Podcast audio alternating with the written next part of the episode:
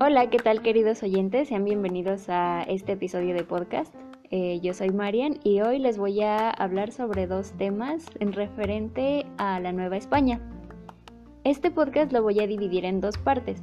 El primero hablando sobre los hospitales Pueblo de Vasco de Quiroga y la segunda parte sobre el texto Maravilla Americana y conjunto de raras maravillas observadas en la prodigiosa imagen de Nuestra Señora de Guadalupe de México del pintor español Miguel Cabrera. Sin más que decir, comencemos con la primera parte.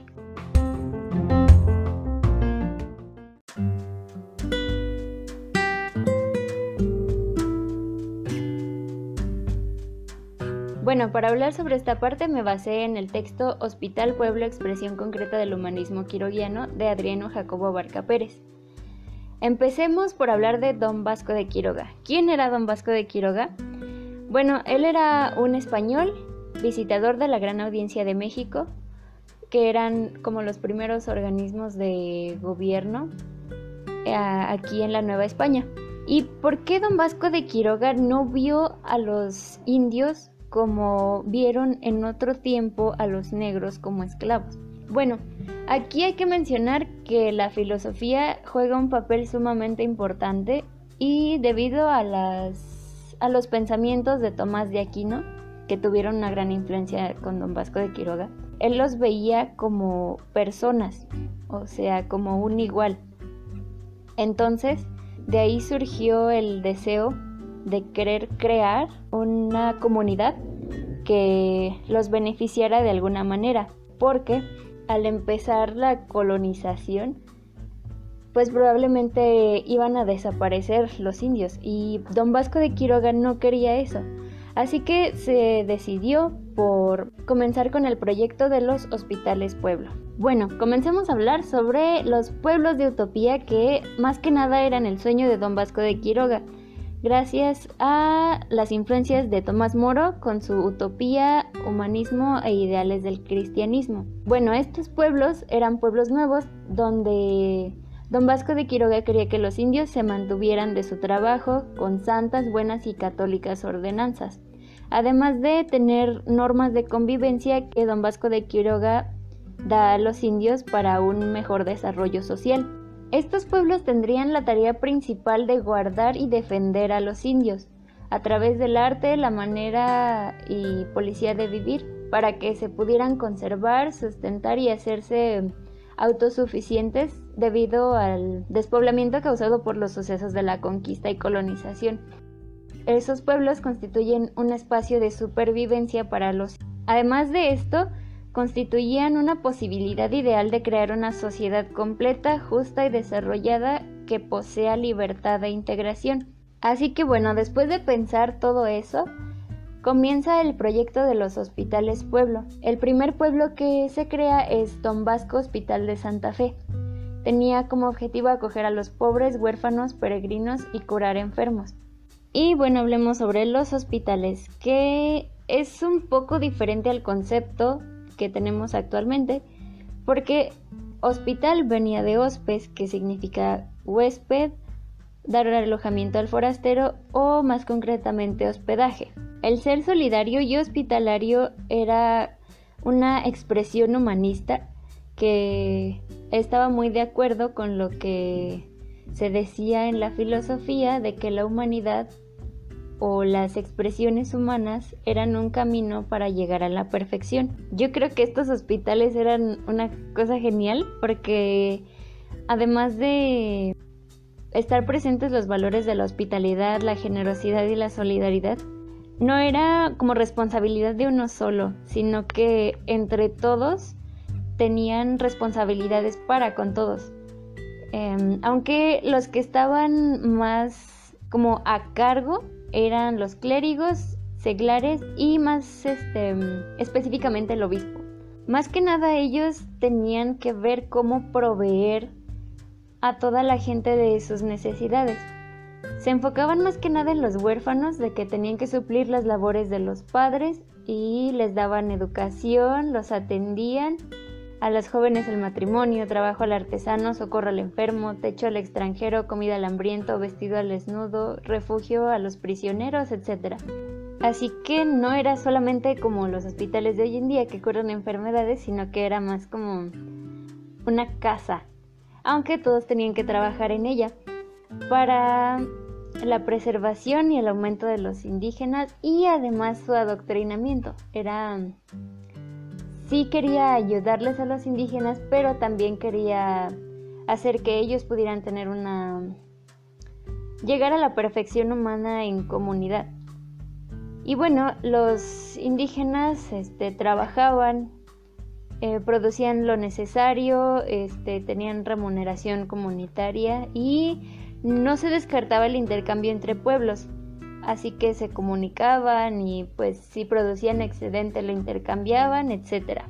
Para hacer de los indios hombres libres y civilizados. Bueno, creo que los hospitales pueblo fueron muy importantes porque más que nada las expresiones humanistas que ahí se dieron fueron muy importantes para una convivencia sana entre españoles y habitantes indios de la Nueva España.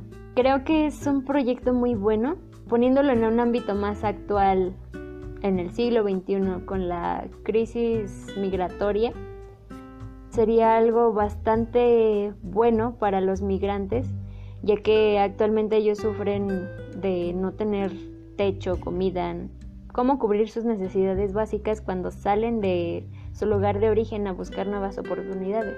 Creo que económicamente no significaría un problema para una sola persona, como vimos anteriormente, los hospitales pueblo no eran responsabilidad de una persona, todos trabajaban para todos.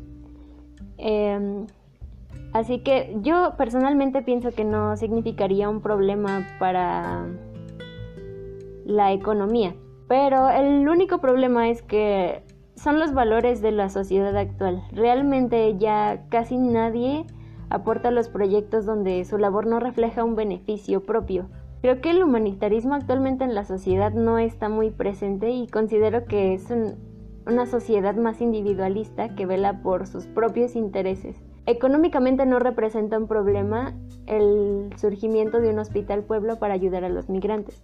Pero en cuestión de valores creo que es un tanto difícil que surjan por la, la visión y los valores que tiene esta sociedad.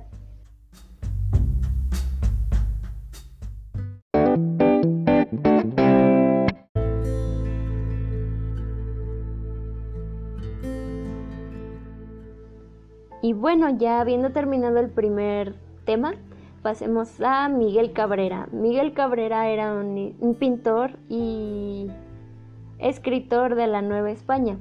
Escritor en función de que él escribió más que nada de la imagen de Nuestra Señora de Guadalupe de México, más conocida como la Virgen de Guadalupe. Divide su texto en varios capítulos donde les voy a resumir en ideas lo que yo pude rescatar es que hablaba de que los hilos eran muy resistentes para el peso que tenían. Eh, hablando sobre el lienzo, el textil no sabía si era pita de maguey o palma, que era usualmente utilizado por los indígenas, bueno, lo que trabajaban. Y decía que era más fino que el que usualmente eh, era, era suave como la seda y no tenía idea de por qué. Bueno, otra cosa que me pareció muy importante fue el canon de ocho cabezas y un tercio. Habló sobre los estudios de Durero, de la proporción y concluyó que era perfecto ese canon para la edad que aparenta la Virgen de Guadalupe. A otros comentarios sobre otros artistas decían que era única y extraña y que no era invención del humano. Algo que me impactó mucho cuando estaba leyendo este texto eh, fue que Miguel Cabrera menciona cuatro especies de pintura perfectamente unidas. Esas eran técnicas como el óleo, temple, aguazo y labrado al temple. El óleo se utilizó para la cabeza y las manos, el temple para la túnica y el ángel con las nubes, aguazo para el manto y la última labrado al temple eh, para hacer el campo sobre el que caían y terminaban los rayos. Concluye que si el más diestro artífice quisiera imitarla o copiarla en las mismas condiciones con el mismo lienzo, no lo conseguiría. él plasma que esta imagen era bastante, bastante perfecta como para ser obra humana. Esto lo decía en base a que había visto ah, pinturas en mejores lienzos con los más diestros artistas que no eran demasiado buenas. Él las describía como desproporcionadas y ese tipo de cosas.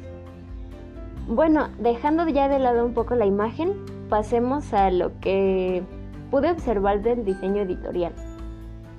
Bueno, tuve varios puntos, más concretamente cuatro, que es primero la tipografía. Existen, yo pude rescatar al menos dos tipos de tipografía, em, con serif, pero no tan marcado. Eh, utilizaba dos columnas en algunos casos.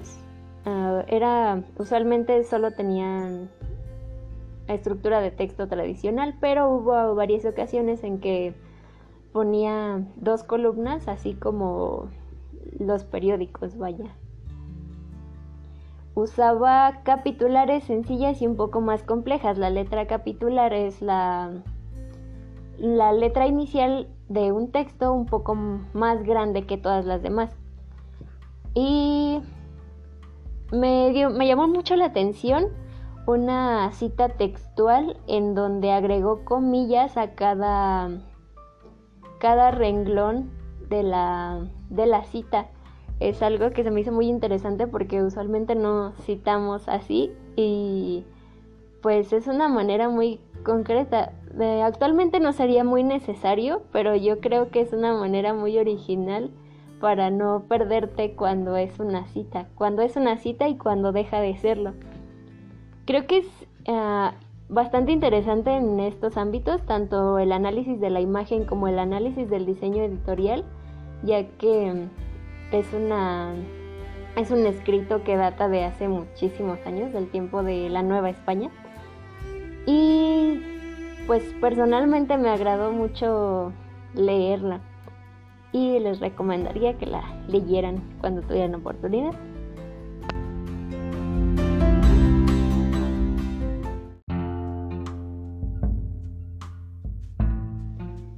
Bueno, ya para finalizar quisiera comentar que el México colonial tiene muchas cosas que ofrecernos aparte de lo que se nos ha enseñado a lo largo de nuestras vidas en las clases de historia. Ah, personalmente pienso que textos como el análisis de la Virgen de Guadalupe son todavía vigentes porque pues era es una visión más acercada hacia ese tiempo y pues bueno, espero que mi podcast les haya ayudado a aprender algo nuevo, a comprender mejor este, conceptos como hospitales pueblo y aplicaciones de eso en la actualidad. Muchas gracias por escuchar mis opiniones y nos escuchamos en otro episodio. Muchas gracias.